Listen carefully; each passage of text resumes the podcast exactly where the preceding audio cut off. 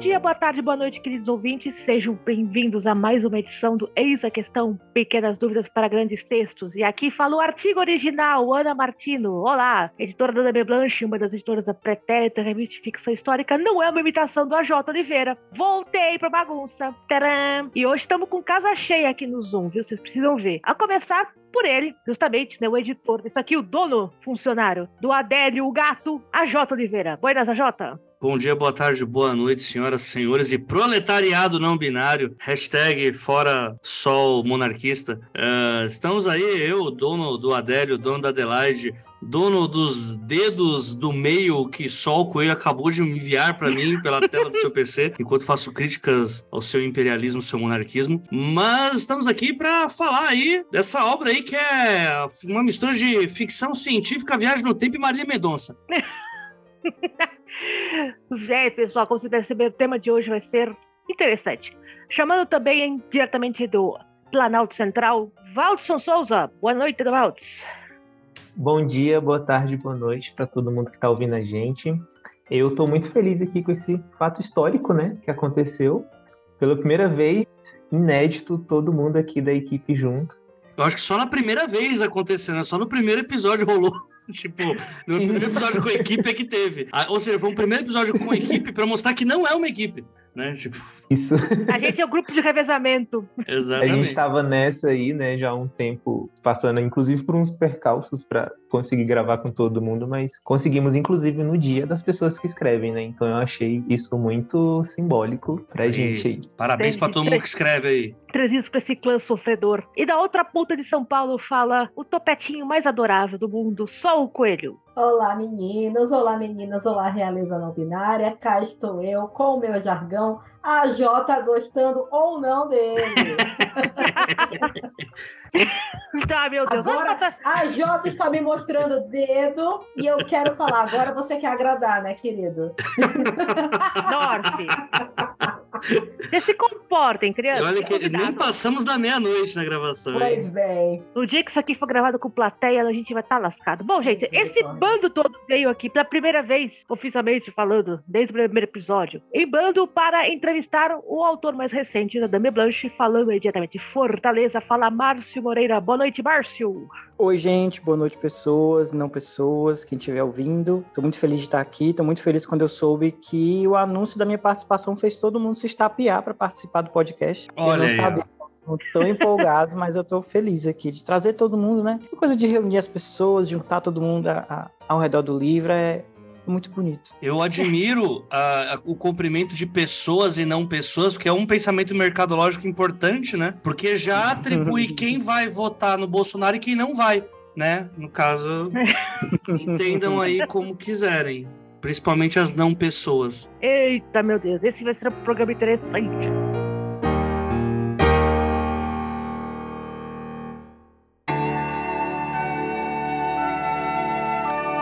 Escrever ou comer? Eis a questão. Qual é?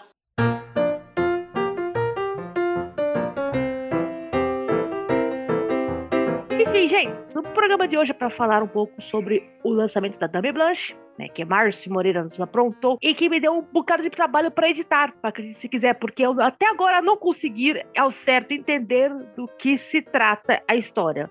Né?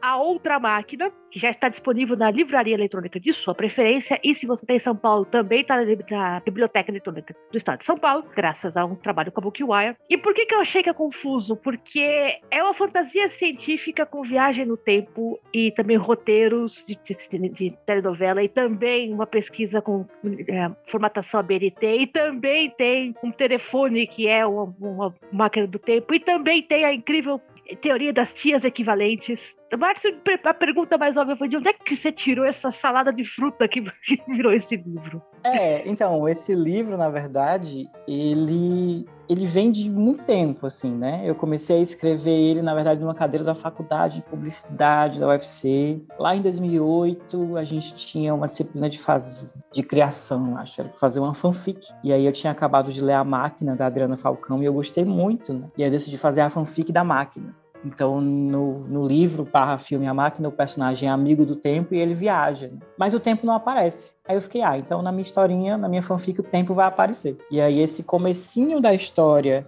do cientista construindo a máquina e o finalzinho são dessa história original, lá de trás, assim. E aí o que aconteceu é que de lá para cá, eu terminei a faculdade de publicidade, eu me casei e eu me separei.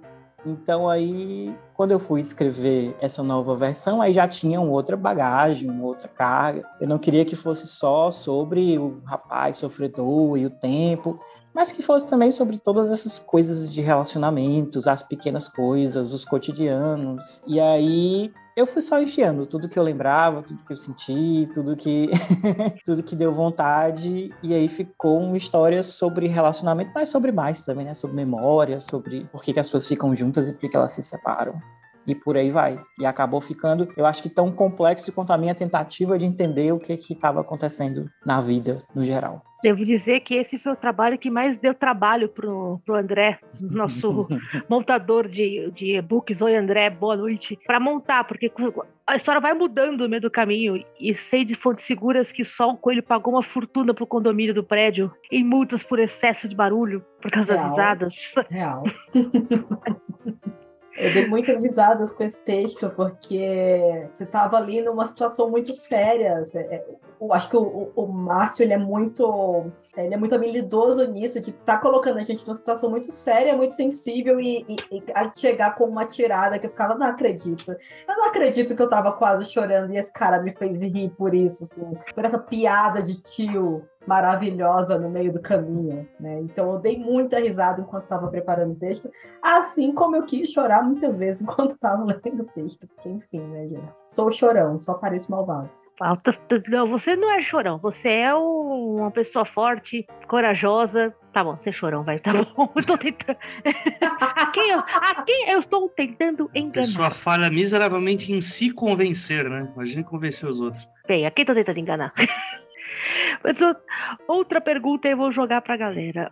A Jota, você falou em Marília Mendonça. Que caramba Marília Mendonça teve com isso? Márcio está balançando a cabeça, então, concordando, então eu acredito que eu esteja certo no meu palpite. Porque é o seguinte, assim, como, o que o Sol falou, eu assino embaixo, que assim, eu fui enganado, né? Eu fui, primeiro que assim, eu tenho que ir no Procon por causa desse texto, porque o primeiro capítulo me mostra que vai ser uma hard science ferrada, e eu vou ficar meio, tá, vamos lá, né? Vamos ter que ter uma paciência com isso. Só que quando o texto vira e foca totalmente no relacionamento, eu acho que é quando ele ganha força, porque apesar do plot de início ele, ele ter uma, um apelo interessante que faz a gente querer continuar, é, tipo, eu queria continuar primeiro por causa da personalidade estranha desse personagem que eu não. Desse cientista que eu. Eu não sei se ele é um. Foi visto como um personagem neuroatípico pra, pra se ver por causa desses detalhes, essa, essa coisa. Meu headcanon é que o cientista é autista. Tô, pra eu mim também. muito com ele. eu me identifiquei muito com ele. Eu pensei, esse cara sou eu, então esse cara é autista. Exatamente, exatamente. não tinha pensado nisso. Então, aí depois, pra mim era a primeira coisa que eu falei, não, acho que vai pra esse lado, né? Ah, ou vai ser a personalidade dele, essa coisa meio quase síndrome de Asperger, né? Ou vai ser essa coisa mais, vamos falar da tecnologia e tal. Só que, onde que eu concordo com o Sol nisso? É porque a força desse texto para mim é quando ele se apega às pequenas coisas. Te, acho que é o quarto capítulo, se não me engano, que, com, que ele começa a fazer um tour muito rápido pela vida e começar a ver ponto por ponto das coisas que ele passou e fazia. E são lembranças que são muito do imaginário de geral, sabe? Todo mundo já passou pelas coisas e ao mesmo tempo aquelas lembranças elas estão remetendo ao momento de findar aquele relacionamento, né? Então, ao mesmo você vai vendo aquelas pequenas coisas que não tem nada a ver separadas, tipo, sei lá, tá passando manteiga no pão e olhando para outra pessoa que acabou de acordar e você tá admirando aquela pessoa por um motivo X. Tipo, são coisas muito mais simples do que essa, na verdade, que não pareceriam ser românticas e tal. E daqui a pouco a coisa já descamba para um nível, ele tá fazendo de tapete o seu coração, né? Que aí é a parada mais Maria Mendonça mesmo do rolê, né? Que tá ali o tempo inteiro, o cara tá, o, né, na verdade, a, esse cientista, ele tá chorando por um, um amor que ele acha que não deu valor para ele, mas que tá, talvez ele que não tenha dado valor para esse amor. Enfim, é uma mendoncice ferrada louca, assim, que você não, não tem a parte machista da parada, é só aquela coisa, aquele quase amor corno puro, apesar de não ter a parte da traição e tal, mas é muito aquele rolê do amor inconformado de não ser o que aconteceu de errado e eu preciso mudar, ou talvez o problema seja você, ou talvez a gente não vai dar certo e tá tudo bem. E eu botei Maria Mendonça pra tocar enquanto tava de 50% pra frente. E como eu falei, essa história é uma merda, me fez, quase me fez chorar, né? Não me fez porque eu botei a música. E aí deu uma apaziguada assim, eu falei, não, vamos pra galhofa mesmo. Mas eu acho que é, esse que é o ponto forte, assim, são essas pequenas frases, pequenas ações que elas conseguem mostrar esse relacionamento muito mais do que a ideia da viagem no tempo, a ideia de do que ele é capaz de fazer para retornar esse, esse relacionamento, mas sim a forma como ele relembra as coisas que aconteceram, ou como ele acha que relembra, né? Então, eu falei, essa história é uma porcaria, não leiam, vocês vão chorar. E... Não, ao contrário, por favor, leiam. Não, não leio, não leio. Sim, é Leiam, senão eu e a Ana que vamos chorar. É, ah, alguém tem que chorar, né? Então tá bom, que sejam que vocês, ouvintes. Vocês, sejam vocês. Ei, gente, é, pelo amor de Deus, gente. Eu, eu, eu, já chega de chorar cada vez que eu choro abrindo a conta do cartão de crédito. Não precisa. Mas eu, eu quero, eu quero ouvir a opinião do Valde sobre isso, porque o Valde estava concordando também com o que eu estava falando. Agora é o momento de talvez eu cair do cavalo e o Valde falar: não, não tá concordando. Eu tava falando, nossa, mas quanta merda. Né? Na real, eu concordo sim com, com esses aspectos que você mencionou sobre a forma com a qual essa questão desse relacionamento que terminou é desenvolvido, né? Eu tava então tava concordando de verdade. Inclusive, eu fiquei pensando assim, como eu gosto muito de viagem no tempo, e quando a gente gosta muito de um tema, a gente já viu tanta coisa que no início eu fiquei muito assim, né? Tipo, será que vai ser só mais uma história de viagem no tempo, nos uhum. moldes que, que a gente já está acostumado a ler? E aí o texto é, não só ganha a gente de início por estar tá muito bem escrito, né, por ser muito bem escrito, mas também em arriscar em algumas coisas que é, geralmente a gente acaba vendo até no cinema, né? Então eu fiquei pensando até no filme recente assim do Tudo em Todo Lugar ao mesmo tempo. Eu não sei se vocês chegaram a ver. Mas ainda, não, ainda não. Dá sensação porque é, no cinema a gente costuma, ter, não que na literatura não tenha, né? Textos híbridos que vão brincar ali com, com estilos diferentes. E aí eu senti muito algumas sensações que eu senti assistindo a esse filme, porque o texto faz isso, né? Então não é só um, um texto que está ali escrito em prosa, mas a gente tem poema, a gente tem trecho de roteiro, é, e isso casa muito bem com a proposta disso de é, voltar, né, para reavaliar as coisas e tentar entender de, de outras formas. Então a estrutura e a linguagem serve muito bem para o que a história se propõe, né? Que é essa reavaliação que e aí, como a Jota falou, né? Depois, no, no, início, tem esse aspecto que parece ser mais hard science fiction, né? E aí, depois, quando isso se perde, que fica mais nessa questão de, de, de avaliar, até fiquei pensando, bom, que realmente o que é mais importante nem é tanto a viagem no tempo em si, mas o que esse personagem está fazendo em termos de, de olhar pro, pro passado dele, né? E aí, eu, uma pergunta que eu, que eu jogo pro, pro Márcio agora, duas, na verdade, não só essa de, de como ele trabalhou essas duas referências que acho que são principais para ele, porque tá tendo a dedicatória, né? Não só a Adriana Falcão em termos assim de da fanfic, mas ele também é, dedica o texto pro H.G. Wells, né? Então eu queria saber como ele juntou essas duas referências né, que estão aí para ele. É, e também em termos de conselho, que ele fala para os nossos ouvintes, assim, para quem quer arriscar em tentar textos diferentes, né, de estruturas diferentes e dar a cara a tapa mesmo e fazer coisas diferentes, que inclusive eu acho que fica muito bom. E a gente precisa de, de mais textos assim que que se arrisquem, né, em termos de, de estrutura também. A gente, então, primeiro só falando sobre o que, que o AJ falou, tem um gênero de música que eu gosto muito, que é a música alegre, que na verdade é triste. Que é aquela que você vai dançar e você fica super animada, e quando você para pra prestar atenção na letra, você fica, poxa vida, agora eu estou deprimido. Mastruz com leite é especialista nisso. Mastruz com leite. Pra mim, a letra mais triste da história do cancioneiro brasileiro é O Grande Amor da Minha Vida né? Com letras douradas num papel bonito, chorei de emoção quando eu acabei de ler. né? Nossa, As pessoas amam cantar, para mim é a coisa mais triste do cancioneiro já feita. É, então eu gosto muito assim dessa ideia de você fazer uma história, inclusive tu falou é, Valdson, tu, tudo em todo lugar ao mesmo tempo, né? É um pouco isso, assim. Ele pega umas coisas muito absurdas, mas a ideia ali no centro ela é muito humana, né? Ela é muito de sentimento. Então eu fiquei muito feliz, assim, de ouvir que vocês sentiram os sentimentos.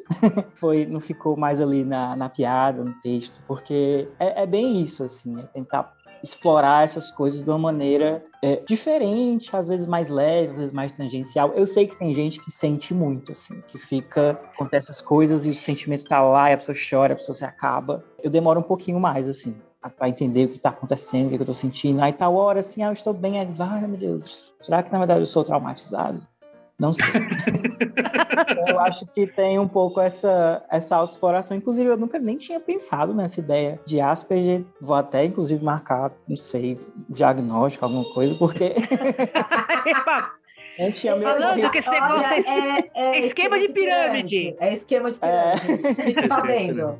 É que eu, eu e Solzinho estamos monotemáticos, porque nós estamos pesquisando as nossas cabecinhas doidas. No, no caso, a minha já foi confirmada, inclusive. Ah, então, o Solzinho já, tá, já é diagnosticadamente doido, né? Eu, eu estou a caminho de ser um doido com laudo, então assim... Doido com laudo é ótimo. É isso. Ai, meu Deus. Então a gente tá muito nessa vibe, eu não sei se é porque a gente tá monotema, mas para mim foi muito, assim, foi demais. Essa coisa de ser sistemático, botar regras absurdas que não fazem o menor sentido uhum. pro mundo, mas pra gente, ah, meu Deus, tira o shampoo lá do local que eu coloco, mesmo que o outro seja melhor. Se eu tivesse tentado de propósito, eu não teria conseguido escrever. Então eu fiquei muito feliz, vocês sentiram isso.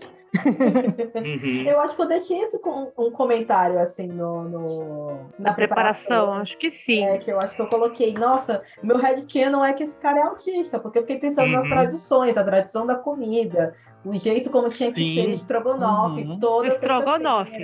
E é isso, cara, tem que ser estrogonofe toda sexta-feira. A mudança crassa da coisa é, então vamos, beleza, fazer uma mudança radical. Ao invés de chamar de sexta-feira, vamos chamar apenas de sexta. O resto a gente faz tudo igual. É. Esse cinema é muito filme chamado Shirley Valentine, anos 70, 80, que a mulher é casada e, e, o cara é também tipo um cientista. O menu é igualzinho todo dia, e se mudar um dia, uhum. o cara entrava uhum. em polvorosa. Mas não é porque ele era autista, é porque ele era um chato de galocha mesmo. E o um dia ela se revolta porque ela não queria fazer batatas fritas na sexta-feira e ela vai parar na Grécia e vira de aventuras, etc. Uma quarentona, cinquentona, viajando sozinha. E tudo porque ela não queria fazer as batatas fritas que o marido sempre comia às sextas-feiras. Então, o estrogonofe do, do Crisântemo tem aí um... É uma versão mais bonita do vídeo O Que Eu Quero, Mário Alberto, né? Talvez. Talvez. Tem criança ouvindo o programa. Mas eu queria reforçar a pergunta, Márcia, do, do, do conselhos para pessoas que querem mudar, querem fazer formatos diferentes. Pronto. Que que Obrigado.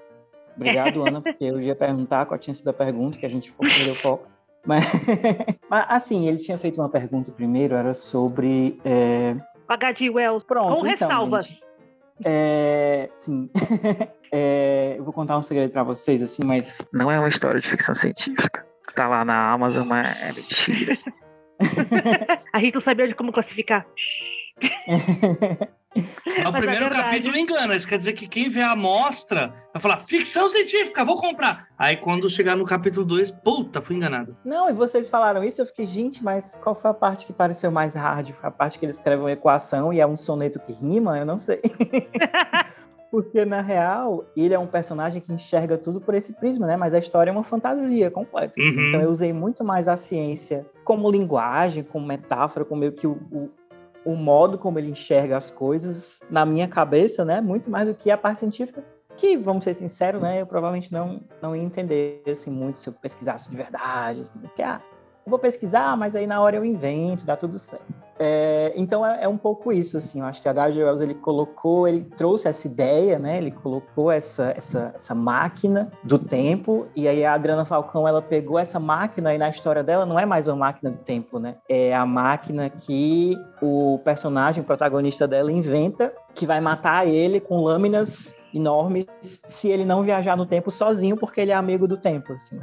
Porque ele é funcionário público, então ele tem muito tempo livre e ele vai ficando amigo do tempo. Eu acho incrível, assim, você pegar essa ideia, uma ideia familiar e dar uma subvertida, pegar a metáfora e transformar numa coisa literal, assim. Então é meio isso, é meio que o H.G. Wells deu uma base ali, mas a Adriana Falcão vai e inverte, muda, e aí eu acho que eu tentei fazer mais ou menos a mesma coisa, assim.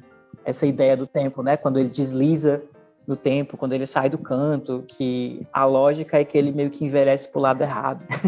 e, e, foi um pouco isso. Aí sobre livros diferentes, para falar a verdade, é uma coisa que me interessa muito, como, como expressar, como contar história e como passar sentimentos, assim, porque às vezes eu sei que tem gente que escreve super bem, consegue elaborar sentimentos e mas às vezes eu fico meio perdido, assim, como, como, é que eu vou falar isso? É uma coisa que nem eu entendo. É, é, isso acabou entrando muito no livro, com essa preocupação de transformar o texto, a própria visualidade, a própria materialidade do texto, numa maneira também de contar a história, né? Que por exemplo, tem um momento importante ali, lá no capítulo 7, 8, que os, os, protagonistas se encontram, e aí eles compartilham uma coisa, e eu fiquei, gente, como é que eu vou descrever a sensação que é isso daí? Eu não faço a mínima ideia. Aí eu pensei, pensei, pensei, pensei, aí eu desisti de pensar e eu fiz um, um poema, porque dá uma quebra, porque eu não preciso descrever nada, porque eu não preciso ser exato. Eu não acho que essas coisas são exatas, né? Então foi um pouco essa, essa brincadeira. E também para para eu não me entediar, assim, para eu ficar sempre entretido. eu ia escrevendo, aí eu ficava, ai, cansei. E, e, apesar, eu voltei a escrever prosa, mas agora eu escrevia muito roteiro de quadrinho. Aí eu ficava assim, ai, gente, eu vou.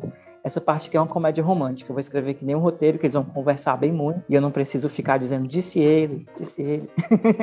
então teve um pouco disso também. É, e o resto vem, vem da minha pesquisa, porque eu fiz um mestrado sobre metaficções é, em quadrinhos e eu li muita coisa assim muito doida. eu li muito livro muito experimental, eu li umas histórias assim com, com vários finais diferentes, umas histórias com umas construções diferentes. Eu fiquei, ah, eu quero fazer isso também. Eu quero fazer um negócio que parece legal. É, eu, ia, eu ia levantar a lebre que eu esqueci de anunciar na abertura, que o, o Márcio, além de escrever coisas ele se define como uma pessoa que faz histórias com e sem figurinhas quadrinhos. Essa, a primeira, a primeira base dele é a, o mundo da história em quadrinhos. Aí eu ia perguntar para você, eu sei a resposta porque a gente ficou batendo cabeça para colocar isso no texto, mas o quanto que tem de quadrinhos na prosa da outra máquina? Que eu sei que a resposta tá lá numa citação do Carlos Drummond de Andrade que a gente ficou batendo cabeça. Pode colocar? Não pode colocar? Como é que a gente vai colocar? Como é que vai citar? Eu acho que é esse, esse, jeito de pensar, né? Tem muito assim, o quadrinho você joga, você é visual, você mexe na forma. Então tem muita referência na história, tem muita coisa que eu fui pescando e jogando, colocando ali. Esse pedaço do Carlos Drummond de Andrade, e depois eu fiquei, meu Deus, eu vou ser processado, isso é plágio. Mas se for num quadrinho, você redesenha, né? E ali tá tudo bem. é, eu acho que por exemplo, teve uma hora que eu fiquei assim, gente, essa história tá curta, eu acho que eu podia aumentar. E eu não consegui. Eu fiquei, ah, tá aqui, a cena começou, a cena acabou. A gente aprende a ser muito sintético nas coisas. E eu acho que nessa, nessa dinâmica mesmo, porque, para falar a verdade, escrever quadrinho eu acho mais fácil. Porque quem faz o trabalho não é você que está escrevendo, né? é quem vai desenhar. Então você não precisa armar a cena e descrever o ambiente em detalhes. Tipo, ah, ele abriu a porta e fez não sei o quê eu acho super legal, assim, ler um livro de mistério e tem o detetive acordou e fez o seu café e não sei o quê, e fez outra coisa, e fez outra coisa. Mas eu acho um saco de escrever assim. Então eu acho que tudo vai um pouco rápido. Tudo vai um pouco se mexendo muito, porque no quadrinho a gente tem pouco espaço, né? Eu acho que foi principalmente isso. As partes de roteiro, eu acho que foram muito mais um filme. Foi muito mais assim, ah, eu sempre quis fazer uma comédia romântica. Então, essas cenas em que eles estão se conhecendo, pronto, agora estão comédia romântica. Foi muito isso, assim. Mas essa, essa visualidade do texto, essa vontade de mexer com a página. É, eu tinha acabado de ler House of Leaves, e aí eu fiquei muito influenciado. E eu fiquei, meu Deus, como seria isso no Kindle? Aí eu baixei o aplicativozinho lá, o Kindle Creator, e fiquei, o que, que eu posso fazer? Não posso fazer muita coisa, mas o que eu consegui fazer, eu botei lá. Muito bom. E aí, enlouqueceu o nosso produtor de, de e-books. E a, vai ter que encaixar, não vai caber. A gente já vai, vai fazer funcionar, a gente vai conseguir botar o texto do avesso. O sol me xingou um pouco. Eu tive que desfazer o texto para conseguir ler se estava certo. Então foi assim. Meu pai achou que estava errado. Meu pai leu e ficou: Ei, tem uma parte aqui que tá, deu erro aqui. Ave Maria. Não, pai. Aí ele pulou. É spoiler, tá, gente? Tem uma parte que as letras invertem. Puta merda, que ódio que eu sinto de você, pá. Inclusive, Sol acho que me fez diminuir, se eu não me engano. Era maior ainda. Fiz, fiz, fiz. Eu fiquei, agradeço, porque eu fiquei grato por ser daquele tamanho, que eu imaginei que ia ter mais. Eu tive que jogar isso num, num, num código para desinverter o texto. Que eu falei, eu não vou descobrir que palavra que tem aqui, matei a pau. Joguei no programa. Eu pulei, pulei. Ah, Só que aí pô. foi chegando no final, aí sabe aquela sensação de que você fica, não, vou nem olhar pra Peraí. trás. Aí ficou olhando pra trás. Não, vou lá ver. Aí olhou, É. né? Vou voltar, vai, vamos ver, vai. Hum, Não, você sabe que eu, tive que mandar um aviso pra distribuidora, porque, assim, aviso, ó, tá certo, viu? Tá Tá certo! Porque a, a Amazon, se você tem erro no livro, e muita gente avisa que tem erro no livro, eles derrubam a venda. Ô, louco. Eles interrom é, ele interrompe a venda até você consertar o que seria o erro. Então, às vezes é erro de digitação, às vezes é a informação tá trocada, a Uhum. imagem tá trocada, então derruba a venda. Então eu tive que avisar antes, olha, se aparecer avisos de comunicação de erro da Amazon, porque o texto ao Uhum. contrário faz parte do livro, não derruba a venda, pelo amor de Deus.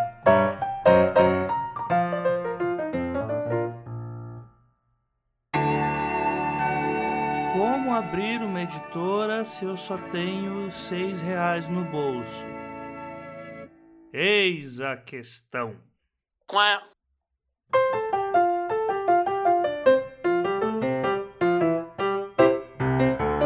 Essa última fala do Márcio, assim, eu, ela, pra mim, ela explica bastante coisa, porque, e aí, não sei se é uma crítica negativa isso que eu vou fazer agora, talvez seja, porque é um texto que ele acontece rápido demais. Né? Ele é um texto para ler em uma sentada só e ele não, se fosse uma história maior, ela não funcionaria, porque ela não tem esse momento de respiro. Mas em compensação, é por, eu acho que é por causa disso do Márcio ser esse escritor que não gosta de escrever, que que cada momento em que ele se atém mais acaba sendo uma coisa mais apoteótica, né, com mais cuidado e tal. E eu até queria ler uma parte aqui do capítulo 2 para o ouvinte ter uma noção, porque tem uma, uma parada assim. Eu até. no começo, quando você falou isso, eu fiquei um pouco surpreso, Márcio. Mas depois eu achei que faz sentido quando você terminou, porque eu, eu tava na live hoje com o Thiago Lee fazendo sprint, né? Eu falei, ah, vou pegar esses últimos sprints para ler, né? Essa já que né, tem que usar o Zoom, vou ter que estar lá, então vamos ler esse negócio rápido. E eu tava lá no sprint falando, vai tomar no cu, cara, escreve bem pra caralho, vai se fuder, mano, vai tomar no cu. Tô com inveja nessa porra, isso. É, é esse nível que eu tava, assim. Ah, eu falei, pô, desgraçado escreve bem que dá inveja. E aí eu lembro que eu tive muito isso exatamente nesse capítulo 2, desse início incrível, que é, acho que é onde tem essa quebra de, do que a gente acha que vai ser uma ficção científica e acaba indo para a parte fantástica da coisa. Porque até numa tréplica aí pro que o Márcio colocou, é, eu acho que essa foi a sensação que o Valdos teve também, que parecia que ia ser uma hard science mesmo, porque o personagem ele tem esses trejeitos, ele fala de uma forma muito ah, automática, técnica, o cara faz a soma dos catetos para falar de um beijo, tá ligado? Aí você fica, puta que pariu, que cara chato do inferno. Mas aí você imagina que vai ser uma história, né? E aí, quando vem o capítulo 2, ele quebra todo com este trecho que eu vou ler aqui, que eu estou tomando a liberdade para ser o chato da leitura. Desculpa, gente, mas é isso. Vamos lá. Capítulo 2. É fato conhecido que cada ser vivo no universo possui uma linha da vida. Um fio assim, do tamanho dos dias do vivente, que perpassa a palma da mão, as cartas do tarô e a tesoura das parcas. Um cabresto que puxa pelo umbigo, conduzindo toda a pessoa dos parabéns até os meus pêsames. Mas pouca gente sabe do que é feita essa tal linha. Ela é fiada de história. Cada linha começa sempre do mesmo jeito. De repente, uma luz. E segue serpenteando, desfiando palavras atrás de palavras. No meio, um cheiro e um frio na barriga, até que chegue ao ponto final. Por mais longa que seja, Toda vida é uma frase comprida que a gente grita num fôlego só, pois todo ser vivo que se preze gosta de anunciar ao mundo que respira. O fio da vida é um livro que não cabe nas páginas, uma ladainha maior que a missa, uma lição que se decora enquanto se faz a prova. O tempo conhecia cada linha, história e partícula onda e assistia com prazer as tramas se cozendo na tecelagem da criação. Era melhor que novela, mas perdia para o vôlei de praia, seu entretenimento de predileção. Isso tudo o tempo contou ao cientista mais tarde daquela primeira vez em que puxou a linha do destino, ainda no laboratório, e foi isso que ele falou. Vixe. Eu até ia perguntar mais, tu é da poesia? Já fui. Tá certo. Já fui jovem poeta, mas Tá passou. certo. Agora largou as drogas, mas as- sempre fica uma sequelinha, né? Fica, sempre fica. Cara, você imagina a minha cara lendo isso. De repente, esse capítulo todo, de repente, o vôlei de praia. Opa. ok, temos uma história aqui. Gente, queria aproveitar para fazer uma pergunta e dar tempo para vocês pensarem no assunto. Quanto tempo, né? Vou jogar uma pergunta teórica para a mesa, aliás, com duas, uma bifurcação. A primeira, por que, que a gente é tão fascinado por histórias de viagem no tempo? O que que atrai a gente na ideia de voltar no tempo? E a segunda pergunta é se vocês têm uma história de viagem no tempo favorita. Não vale a máquina e não vale a, a máquina do tempo do H.G. Wells. Pronto, sai correndo. A, a outra máquina vale, então. Foi isso que eu entendi. Máquina. Eu sou suspeito, é é que o, meu, o meu clichê favorito, que fala, não, a Jota é um ogro, ele abre cerveja com o dente, essas coisas que falam de mim, né? A calúnia da oposição é isso que ela faz. Sol está rindo de mim nesse exato momento, né? Valde também. Gente, parem de rir de mim. Todos Tem estão uns vídeos, né? Tem um vídeo já agora. tá tentando. Todo mundo tá rindo, mas o meu clichê preferido é troca de cartas no tempo. Que a pessoa tá escrevendo pra alguém de 50 anos atrás e normalmente.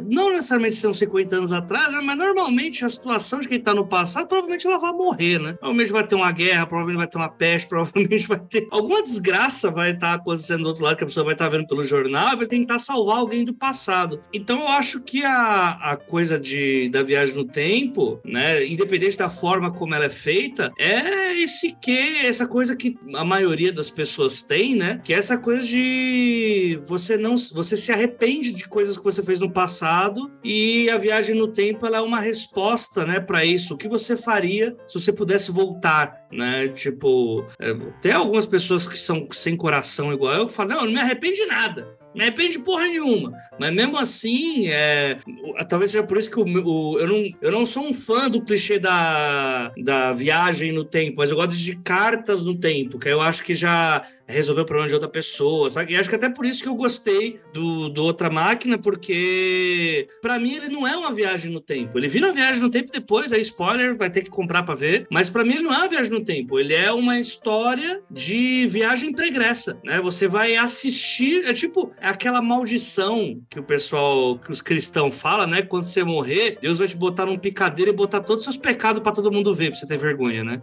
É meio que isso, né? Só que é você que vai ter vergonha de si mesmo, né? Então eu não considero uma viagem no tempo nessa história, mas pelo menos até 70% ali. Mas ela é essa coisa também de você ter que encarar os seus demônios do passado. E principalmente a coisa que eu mais gosto assim, nessa história, que é, é a coisa de como o passado é mutável, que é totalmente diferente do que a gente fala, né? Que o passado é imutável, mas na verdade ele é mutável porque você só tem a sua versão da história, né? E quando um fio seu cruza com outro, uma outra verdade vai sair e você não tem controle sobre ela, né? Então é por isso que eu, eu, eu gosto, por isso que me pegou essa história, sabe? Exatamente pelo contrário da pergunta, que eu ultrapassei na minha resposta, né? É por não ser uma Imagina- viagem no tempo. O, o Valso. AJ perguntou se o Márcio era poeta, mas a gente acaba de descobrir que o poeta é o AJ, gente. Especialmente depois que ele abre a cerveja foi com os muito bonita essa Nossa, que foi bonito, fez. caramba. Foi bonito. Por quê, gente? Eu não fiz nada. Eu só tô aqui. Eu tô aqui comendo meu bolinho. Valdo, só você, você que é o especialista do assunto, pelo menos eu Então, Vai lá. Dei- dei- dei- tô dando tempo pra vocês responderem. levando assim, para a questão mais pessoal do, do porquê histórias de viagem no tempo é, mexem comigo, eu acho que eu acabo pensando muito em alternativas, não necessariamente no lugar do arrependimento, né? Mas eu costumo pensar em várias saídas, assim, até quando. Acho que a maioria das pessoas fazem isso, né? A gente precisa resolver algo, então a gente é, imagina várias bifurcações. E as histórias de, de viagem no tempo, elas trazem isso, né? Para repensar o que já está dado ali, seja Uhum. algo mais no campo pessoal ou inclusive no campo social mesmo, né? Então, é, durante muito tempo, assim, a minha história preferida de, de viagem no tempo era Chrono Trigger, que é um jogo Hum, de, de Super Nintendo. E aí eu lembro que eu ficava muito é, maravilhado de andar naquele mesmo espaço e perceber como aquilo foi. Porque no jogo você viaja né, no, no mesmo mapa, você acompanha o mesmo lugar, né, o mesmo espaço, assim, décadas, décadas diferentes. Então e você começa no jogo ver a, a- a importância de algo que você faz influenciando outra época. Uhum. Só que aí, é, depois que eu li Kindred, eu não consigo mais é, deixar de dizer que essa é a minha história preferida, porque eu acho que ele tem, inclusive, uma, é, é uma outra avaliação dessa forma que a gente lida né, com, com o tempo, de que é, às vezes nem é sobre querer mudar, mas entender que a gente pode aprender com esse passado que Uhum. não vai mudar, é imutável, né? Mas ele você consegue, a partir da reavaliação, né, de olhar para trás e entender ali como esses mecanismos funcionavam, né? E Kindred vai muito mais óbvio, né, que tem muito a ver com o crescimento da, da protagonista, mas vai muito além disso, né? Vai é, envolve todo o mundo dela que está ali em volta. Então, acho que esse olhar de, de, de, encarar o passado como algo que a gente não consegue mudar, mas que a gente consegue aprender com ele, é algo que, inclusive, faz com que a gente olhe para os arrependimentos de outra forma, né? Uhum. Total. E, e, é isso. Não, e é legal que Kindred ele, ele pega esse clichê do passado imutável, TXT, né? Eu acho que, assim, que eu tenha lido é a melhor obra que usa isso, não parece um clichê. Tipo, ele é um passado imutável, mas tem um motivo para ele ser imutável e ele não é uma armadilha de roteiro, né? Sim. Tipo, você sabe que por mais que a personagem volte, não é porque ah, as parcas querem, né? Ele é imutável porque até como tava Butler fala, né? Ela não escreve sobre racismo, escreve sobre poder, né? Então não adianta você voltar quando eles não tempo que você puder se você não tem o poder, né? Você nunca vai mudar como que o fluxo da água corre se você, né? É foda isso. Vou, vou jogar bomba pro solzinho. Né? Tô, tô, tô dando tempo pro convidado pensar também. Vou fechar aqui. É, não olha pra mim. Eu, eu, eu vou confessar o meu pecado aqui, gente. Falar que eu não sou o maior dos fãs de ficção científica. Tá, tá. É, é isso. Mas é, então, a, a, minha resposta não vai ter necessariamente relação com clichês de ficção, ficção Ai, meu Deus. viagem no Ai. tempo. Vai, garoto. Eu sou um idiota, eu sou um idiota. Na minha cabeça, eu, eu tô indo longe aqui, já, lógico, que, é- lógico que Sol não gosta de, de ficção científica. Só ele tava Ah, na agência FIC, não na agência MAG. Né? Tipo, A gente vai editar essa Ai, parte no final, Deus né? céu, Nós é. vamos. Vamos lá, vou, vou ignorando a Jota. o, o que eu gosto quando eu penso em viagem do tempo, sempre acabo pensando a minha relação com viagem no tempo é a relação com diários, né? Porque eu- quando eu quero pensar em, em- em tempo, eu quero pensar em como as pessoas estavam, o que as pessoas estavam sentindo em determinada é, ocasião. Então, eu tenho, eu tenho essa ligação com diários desde criança. E eu gosto de reler os diários para pensar, olha, era assim que eu estava me sentindo, sentido nessa época e parecia que tudo ia ficar terrível ou tudo ia ser maravilhoso e as coisas mudaram, o tempo muda, né? Ah, As coisas ou, aconteceram como, como eu imaginava ou não. E cá estou eu, o eu do futuro está vendo, olhando para esse passado e entendendo coisas que a pessoa que escreveu aquilo não entendia. Então a minha relação com viagem no tempo é muito mais de eu quero saber o que as pessoas estavam sentindo ali. Eu quero. Não, não me importa muito se, se vai ser possível de, de alterar ou não, mas eu quero saber o que elas estavam sentindo. Então, uma, uma- acho que uma, a cena que mais me pegou na, na história do, do Márcio é aquela cena em que eles estão na festa de aniversário e se escondem na, na caixa do palhaço, né? É muito, é muito um momento de o que as pessoas estão sentindo aqui. Eu fiquei encantado com essa cena, porque, tipo, ele tava ali observando o que estava acontecendo. Ele não ia poder mudar o que rolou, ele tava tentando entender né, o ponto de vista de cada um e vendo que as coisas talvez tenham acontecido de uma forma diferente, mas aquela cena, independentemente de, de ter um ou outro detalhe diferente, é- ela mostra o que eles estavam sentindo e eu fiquei, é isso, é isso, caralho. É isso que eu quero ver quando eu penso em, em viagem no tempo. Quero saber o que, que as pessoas estavam sentindo. Se, se eu volto no passado, eu quero voltar para saber, para entender esse sentimento mais do que mudar alguma coisa, né? Efeito borboleta me educou bem sobre não, não mudar o passado. Márcio, deixei pra você por último, por último, por último que eu tenho uma opinião, mas eu vou contar depois. Por que viagem no tempo? O que que, assim, o que que te fascina nessa, nessa ideia? Então, eu gosto muito de viagem no tempo como mecânica, assim mesmo. Eu, eu não acho que essa história, a outra máquina, seja sobre isso, mas eu adoro, assim, pegar uma história de viagem no tempo, que eles vão e voltam e as coisas ficam bem encaixadinhas, assim, quase um mecanismo, né? Sei lá, talvez o maior exemplo disso seja no final das contas Dark, que é um mecanismo tão redondinho que colapsou no final das contas, né? E, e ele existia só para ser aquilo mesmo. Mas em termos de o que, que me interessa em Viagem no Tempo, é, é muito o que o Ajota falou, assim, ele falou muito bonito e eu concordo com tudo. Porque quando você tá vivendo. Gente, eu vou ficar coisas... horrorizado nessa edição porque eu não vi nada de bonito que eu falei. Provavelmente eu vou ter aquela catarse. Ah, vai dormir. Eu tô falando sério. É a segunda cerveja que eu tô tomando, viu? Não tô bebo, não. Eu não tô bebo, não. Aqueles, né? Tipo...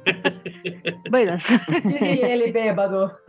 Ai, meu Deus, Deus os livre. É, ninguém tá vendo, mas é uma torre de chopp, é a segunda torre de que ele tá Continue, Sim, mas é isso, né? Quando você tá vivendo as coisas, não é uma história, né? É, é o fato. Você tá ali naquela bagunça, naquele momento, e depois você vai criando as histórias, e é isso, né? É um registro que você faz da sua cabeça. A gente entende a vida a partir dessas histórias. Eu consigo ver todo o caminho que eu fiz para chegar até aqui, eu consigo ver sinais, eu consigo ver as coisas se encontrando. Mas não é bem isso, né? A gente dando significado para as coisas. E essas histórias mudam. Eu gosto muito dessa ideia de que você volta para ver as coisas de outra maneira, para reavaliar, para entender o que, que você estava fazendo quando você estava fazendo. Então, por isso, talvez eu seja muito mais atraído para histórias de viagem no tempo, tipo Matadouro 5, é, tipo o próprio é, A Chegada, né? A história da sua vida que são justamente essas histórias em que a viagem no tempo ela é quase secundária em relação a você se mexer no contínuo né, da sua vida e entender e fazer conexões e, e, e fazer ali um, uma constelação dos momentos e entender tudo de outra maneira, assim, que é um livro que eu gosto muito, inclusive, que é do Julian Barnes, que é o, o Senso de um Fim, assim, que é sobre Lindo um cara que ele vai contando, é belíssimo, né? Ele vai contando a, a história de vida dele e acontece uma coisa que ele revê tudo, assim, e ele nem entende, assim, ele nem entende direito o que aconteceu no passado, mas a gente entende, né? Então isso me atrai muito também é, é, em histórias de viagem no tempo, porque, na verdade, essas histórias de viagem no tempo são, são histórias sobre histórias, né? São histórias sobre as histórias que a gente conta e como a gente muda elas e como elas mudam a gente e por aí vai. Eu gosto bastante dessa ideia. Gente, eu gosto de viagem no tempo enquanto conceito para desmontar a situação. Como pessoa que escreveu uma história de viagem no tempo, né? Senhor Tempo Bom Plutão Livros, né? Também na livraria de preferência. Sim, alguém tem que fazê-lo. Mas eu gosto da ideia para desmontar a ideia, porque a gente sempre fala assim: ah, voltar no tempo para corrigir as coisas, ou para rever as coisas, ou para fazer um exercício. Eu sempre fico pensando no, no maquinário, na situação de okay, como é que uhum. você volta? O que que te faz voltar? O que, que e como você usa isso? Às vezes, a favor ou não uma das minhas séries preferidas, é uma tranqueira dos anos 90 chamada Good Night Sweetheart, passou pela BBC, que o cara tinha um armário ele era um dono de um antiquário, assim, resumindo bem o plot, ele conseguia ir para Londres da Segunda Guerra e voltar fácil, tipo atravessar uma porta. E ele usava isso não para tentar impedir que a guerra acabasse, para tentar matar Hitler, não, ele pegava as coisas que eram novidade né, durante a guerra para vender no antiquário. Então uhum. era muito assim, tipo, o cara tá pouco se danando com o fato histórico. Ele vai aproveitar para achar o carro, o vaso, as coisas que ele pode para ele vender. Só que ele começa a ter, tipo, uma vida dupla. Tem a patroa no tempo presente e o amante no tempo 1940. Começa a causar muita confusão. Uhum. Mas esse tipo de coisa que me atrai, né? Tipo, ok, como é que você vai. Uma quebra na expectativa, né? Que você espera que o cara vai tentar impedir a guerra, ou então fazer um tratado histórico sobre isso, Matador 5, né? Mas não, o cara tá, tá lá para se aproveitar para tentar dar um jeito. Então, outra que eu também gosto muito é To Say Nothing of the Dog, Connie. Esqueci o nome da autora, porcaria, do mesmo livro do livro do Juízo Final. Connie Willis. Connie Willis, grata, Márcio. Eu ia falar Florence The Machine, tá ligado? Não. Mas a To Say Nothing of the Dog, que é a continuação a do, mesmo universo né, do livro do juízo final, que é, literalmente é uma, uma agência universitária especializada em viagens no tempo para fins de pesquisa histórica. Então, tudo trampo que os caras têm para ver que a roupa tá certa, onde é que vai colocar o chip de comunicação, onde é que você vai fazer as coisas, tem que no momento certo, no local certo. Isso é burocracia, gente. Na ficção é muito divertida, só na ficção, né? Tá vendo? Eu não falei? Essa história ela acontece com o trilha sonora de Dog Days Are Over. É isso. é Olha, isso. tá aí, gente. Nossa, a gente podia montar uma, uma, uma- uma playlist. Marília Mendonça, The Nationals, que você citou, que era o seu favorito da sua vida. E Marília e Florence The Machine. Pronto, resolvemos aí é, mais um pra divulgação.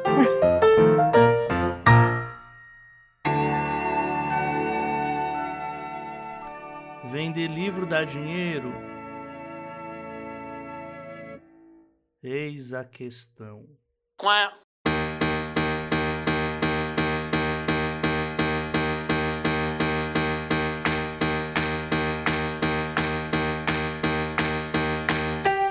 Eu acho que até uma coisa que é legal a gente falar pra quem. E talvez seja esse o motivo de eu não gostar muito da, de viagem no tempo também, né? Além dos que eu citei, que é uma dica boa pra quem escreve aqui. Tal como o Márcio já citou Dark aí, né? É, mexer com uma história com é, qualquer tipo de coisa sobre linhas temporais, principalmente se ela for controlada pelos personagens, é um grande cheat hack, né? É muito fácil você meter os pés pelas mãos, é, quebrando as próprias regras, né? Tipo, você chega num ponto da história que, dependendo de como você controla essa volta no tempo, é, as coisas que acontecem lá no começo da história, antes de chegar no ápice, a pessoa vai falar no final, não, mas podia ter voltado no tempo aqui. Se volta no tempo aqui, é porque o personagem foi burro, né? Tipo, é, isso acontece com é, volta no tempo, personagens imortais, ah, personagens é, é, mega fortes, não falta exemplo, né? E aí é o interessante é você ter um tipo de história que não vá depender disso, que igual a história do Márcio, apesar dela ter a, a- essa regressão no tempo, entre aspas, depois vira a volta no tempo, ela não necessariamente resolve a história e não, não depende dela resolver a história, né? Tal como as histórias do super-homem, que ele é um Jesus invencível, não é sobre ele a parada. Né? Tipo, não é sobre como que ele vai derrotar o próximo vilão, é como que ele mantém a cidade segura pelas invasões que são causadas pela simples existência dele naquele local. Então, as histórias do, do Wolverine também, que é um imortal também da ficção, né? Que acabam. Por que, que o plot do Wolverine sempre é ele perde as pessoas que ele ama? Porque é isso, é a maldição do imortal. Tipo, ele perde o melhor amigo dele, que é o Capitão América, ele vai perder o pessoal lá no filme lá que tem a, a musiquinha triste lá dos velhinhos, que o Xavier morre, fica o spoiler aí. Tipo, porque a maldição do imortal é essa. Ele vai, apesar de ser um cheat hack, ah, ele vai ganhar de todos os vilões. O objetivo dele já não é mais sobreviver, é fazer as pessoas que são muito mais frágeis que ele sobreviverem. Então, se você tem uma história que vai lidar com esses temas que são cheat hacks da ficção, é interessante pensar em objetivos do personagem que não vão fazer, não vão ser resolvidos facilmente, né? Simplesmente pela forma que, que, que ele aprendeu a usar ali naquela, naquela história e tal, né? Tem uma personagem que eu gosto muito, tava até citando essa semana que eu tava fazendo uma, uma mentoria e tal. Eu sou apaixonado por essa personagem do sobrevivente, do Diego Palonic, que é uma mina que ela tem o poder de. Ela prevê o futuro. É um- a ma- a habilidade mais roubada que existe. Só que é, tem esse clichê do tempo imutável e ela é uma pessoa extremamente depressiva, porque se ela vê o futuro, ela sabe tudo o que vai acontecer, então ela nunca se impressiona com nada. Então ela é uma personagem que sempre tá à beira do suicídio, ela quer arrumar a todo custo um sentido na vida dela. E eles falam, nossa, mas que história triste, né? Essa personagem, pô. E aí, essa pessoa é uma grande uma filha da puta, porque a grande solução que ela acha pra isso é que ela, sei lá, World Trade Center, né? Vamos lá, Torre Gêmeas, massacre, destruição, gente morrendo, gente pulando, pegando fogo do prédio. Ela prevê isso e ela consegue ficar em um local do World Trade Center pra ver a tragédia de dentro, ver as pessoas sofrendo pra ter uma sensação única. Então ela fica gastando a visão futuro dela só pra ver batida de carreta, é, homicídio, é, suicídio de ângulos que ela praticamente usa a habilidade dela para ver mortes de camarote. E é uma forma, por exemplo, de né, que você pode pegar simplesmente essa coisa de ah, ela prevê o futuro. Aí vira uma edição de amanhã, né? A série lá que o cara vê o jornal. Ele- aí ela vai resolver os problemas da sociedade, vamos acab- não vai mais ter desgraça porque ela vai resolver tudo. Não, ela sabe que é imutável. Então ela fala, ah, já que o circo tá pegando fogo, já que é dedo no cu e gritaria, eu só quero um lugar bom para me sentar e assistir isso de camarote. Então são saídas que o escritor pode usar para não cair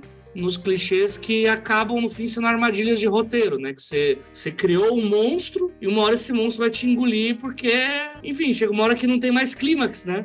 Ah, esse clímax aqui ele vai resolver porque ele prevê o futuro, ele é invencível, ele volta no tempo. Ele... Então é por isso que é tão complicado lidar com esse tipo de narrativa. Esse foi meu TED Talk, gente, desculpa.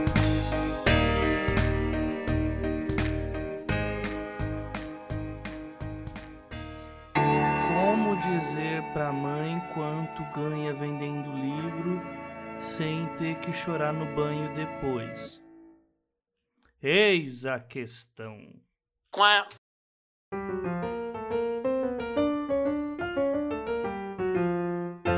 Com essa a gente encerra mais uma edição aqui do Eis a Questão. Márcio, esse é aquele momento que a gente usa pra vender o próprio peixe, falar dos outros quadrinhos, falar assim, votem pra mim no, na próxima edição da HQ Mix, próximos lançamentos, tá vendendo carro, tá... Onde as pessoas te acham nas redes, aproveita, sobe aí no caixote e manda abraço. Pronto, gente. Vocês me encontram no Twitter no Instagram, Márcio Morena underscore. É, a outra máquina está em todas as livrarias digitais. Vão lá, leiam, deixem resenha. Tá sendo muito legal essa experiência, assim, de voltar a escrever, especialmente com a Ana, especialmente com o Sol. Que, inclusive, quando eu voltei a escrever prosa, o Sol preparou o meu primeiro texto que eu mandei para Trasgo, inclusive. Eu, eu tava lendo o seu texto, eu pensei, esse nome não me é estranho. Márcio Moreira. Ah, o Márcio, ok. Inclusive, Márcio, é... Márcio, eu, eu, eu, eu não sei se você ainda tá namorando a Débora. Você tá namorando? Tô sim. Ok. Márcio namora a Débora, que foi minha amiga no terceiro ano lá em Fortaleza, gente. É- é- a vida é louca. Porque o mundo tem 300 pessoas, né? Exatamente, o resto é figurante. Em Fortaleza tem 50 só, só pra deixar claro. Todo Pois mundo é. se Ah, conhece daquela Não bagaça. isso tudo ainda. Acho que já diminuiu. Só Todo mundo se 45. conhece. Pois é, esse ano, na verdade, vão sair umas coisinhas que eu não posso falar ainda. Então, vai sair, inclusive, acho que ano que vem, uma outra história de viagem no tempo, que é um quadrinho que eu tô fazendo com o Renato Nolasco. Esse eu não posso falar mesmo, mas esse é muito mais sobre mecanismos e aventuras e brincar com o tempo. Então, vocês fiquem lá na- na- nas redes sociais para acompanhar o que vai sair. Vocês acham meus quadrinhos na Reboot, Reboot Comic Store aqui de Fortaleza. Vocês têm lá a loja virtual, mandei tudo para lá agora, só eles que vendem. Exceto Mariana Bela Hora Extra. é, no volume 2 da edição da Conrad tem participaçãozinha minha lá com o Thales, que é outro amigo aqui também de Fortaleza. Vocês vão procurando aí o que vocês acham. Tem, eu tô em todo canto. Dê um Google em Netuno pra... Isso, Netuno Press, que é o nosso coletivo aqui, que está em hiato, porque as pessoas estão fazendo suas coisas, mas sempre está rolando, a gente sempre está produzindo, eu, Débora Santos, Thales Rodrigues, Nicolas Di, Brenda Lima, Brenda Maria, desculpa. E foi um prazer ser chamado aqui para o podcast, conhecer quem eu não conhecia, só o conhecia já. mas Valdson e AJ, prazer. Prazer todo nosso. Inclusive, fica a minha pergunta aí. Vai ter mais uma- na Era Anabelle? A gente vai. É! Tá rolando. Ai, falar? agora eu fiquei na dúvida. Mas vai sim, vai acabar rolando. Mantém... Sem, sem spoilers, sem spoilers. A gente não pode ser processado. Gente, leiam, na era, leiam uma Era Anabelle. Sério, façam isso. Mara Anabelle é muito bom. Foi, foi massa demais fazer uma historinha lá pra eles. Foi incrível. E é isso. Acho que é isso. É, tem o, o hype da série, né? Ixi, se sair a série que vai ter quadrinho mesmo. Vai ter quadrinho aí. né? Eu tô aqui na torcida. O boato Sir. é que vai sair Fala. sim, hein? Vai sair. Ó, Ó o não sei. boato. A gente escuta coisas na Bienal, né? Não sei. Enfim. Jonas. Vamos fechando aqui de trás pra frente. Sol, o que, que outras pessoas te acham? Aulas, cursos? Olá, bom, gente. Então, é, aulas, cursos estão paradas no momento, por um tempinho, porque tio tá com muita coisa para fazer e não quer explodir até o final do ano. Mas ainda estou fazendo revisão de leitura crítica para quem precisar e quem quiser me acompanhar não fazendo nada no Twitter, porque eu não tô fazendo nada no Twitter ultimamente, é no arroba underline Coelho. Valdson, você tá com curso, tá com lançamento, tá, pra, tá procurando ração pro gato? É que eu sou a única pessoa que não tem gato aqui no, no programa. Então, o que que mandas? Onde as pessoas te acham? Eu tô só com um lançamento recente, que é um conto que eu publiquei na Amazon, chamado Te Vejo no Próximo Mundo, que eu já falei dele aqui no, no último episódio, mas é um conto de ficção científica que brinca um pouco com realidades paralelas, né? A gente tem um protagonista que ele é, vaga por entre mundos diferentes e eu estou em todas as redes sociais como Valdson underline Valdson com W e Demo. A Jota, o que que, que que você manda aí? Tem lançamentos em breve? Tem coisa para rolar? Tem onde é que as pessoas te acham? Você vai devolver o boné pro Lucas? Olha, ele tem que vir para pegar lá de Sorocaba, né? E aí eu levar o boné para ele. Enfim, né? Eu vou entender isso como não. Bem, não, se ele quiser vir aqui até minha casa pegar, tá tudo bem, não tem problema algum. Se ele trouxer um pack de cerveja, aqueles, né? Virou um resgate, oh, parada, né? Virou um sequestro. Né? Um boné com os dizeres Lula, presidente gostoso demais. Esse é o boné para quem não está vendo, né? Ou seja, todos os nossos ouvintes.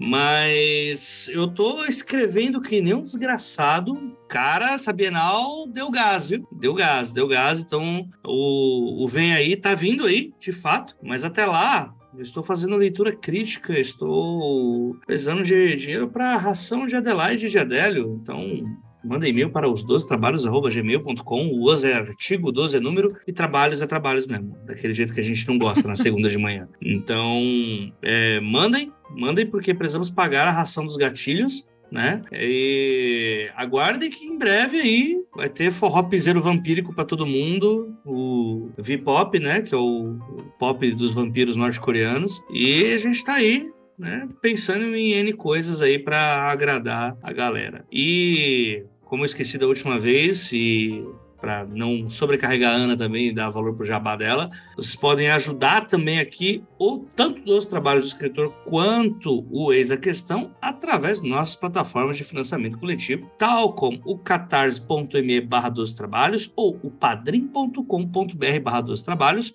ou para o Pix, olha aí, ó, temos Pix, somos tecnológicos aí, que é o os arroba gmail.com, mesmo e-mail ao qual vocês mandam as propostas para leitura crítica. O os é artigo 12 é número e trabalhos é trabalhos novamente para que você não esqueça. Então contribui, manda um pastel caldo de cana lá pra gente. Vai ser massa, garanto, pelo menos para mim vai ser, porque a gente paga as contas com isso, minha edição paga com isso, e nada disso aqui é feito sem a gente gastar nosso precioso tempo. Então, pedimos aí a colaboração daqueles que podem, se você não pode, pelo menos compartilha, e, estou me estendendo mais, também estamos na Aurelo agora. E se você baixar o aplicativo da Aurelo e dar o play em qualquer episódio dos trabalhos ou do Eis a Questão pela Aurelo, depois de um certo número de views, a gente ganha dinheirinho, sim.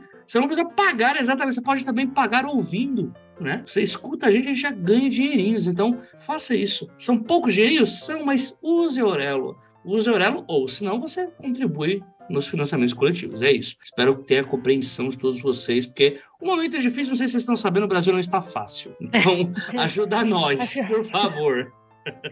Bom, vocês ouviram aí os apelos, gente, pegaram todos os endereços, vai estar embaixo também. A outra máquina estará, está disponível na livraria eletrônica de sua preferência, está pela Amazon, também está no Kobo, também está. Upa! Tá vendo? É Nas tanta UPAs coisa não, que... a UPA é só médicos. Não. Ah, tá. É, não, é que a pessoa fala tantas vezes que já até esqueceu. Também tá na Apple, também tá no Google Books. Bibliotecas, aliás, se você é, trabalha numa biblioteca e está fazendo versão eletrônica, entre em contato, né? Então, há interesse em botar a outra máquina por aí. A mim vocês encontram no anamartino.com, Ana com dois N's, está lá o Twitter, o Instagram. Eu não estou muito funcional nos últimos dias, então vai fazer semanas, mas ainda estou lá, torrando a paciência alheia. Ana tá brasileira. Não tá é, rolando, não. Não tá, não tô, a, a, luz tá apagada, mas a máquina tá funcionando, sabe aquele meme? Bem esse. E a editora da Blanche vocês encontram em editoradameblanche.com, né? Já venha conhecer o nosso catálogo, tem alguma coisa que vai interessar você com certeza. De novo, a outra máquina do grande Márcio Moreira, na sua livraria digital preferida em Mob e em EPUB. E o texto não tá quebrado, é daquele jeito mesmo. Por favor, não comunique erro para a livraria. Obrigada pela atenção. Com isso encerramos. O AJ já deu todas as informações de, de, de, contribuição, mas eu repito aqui de novo: se você tem sugestão de pauta, queria, quer mais viagem do tempo, quer saber o que, que era a teoria das tias equivalentes, vai ler o livro. Os 12 trabalhos, arroba gmail.com. Esse foi mais uma edição do Ex a Questão. Pequenas dúvidas para grandes textos, nós nos vemos no próximo episódio. Tchau, tchau, tchau. Tchau, tchau. gente. Tchau.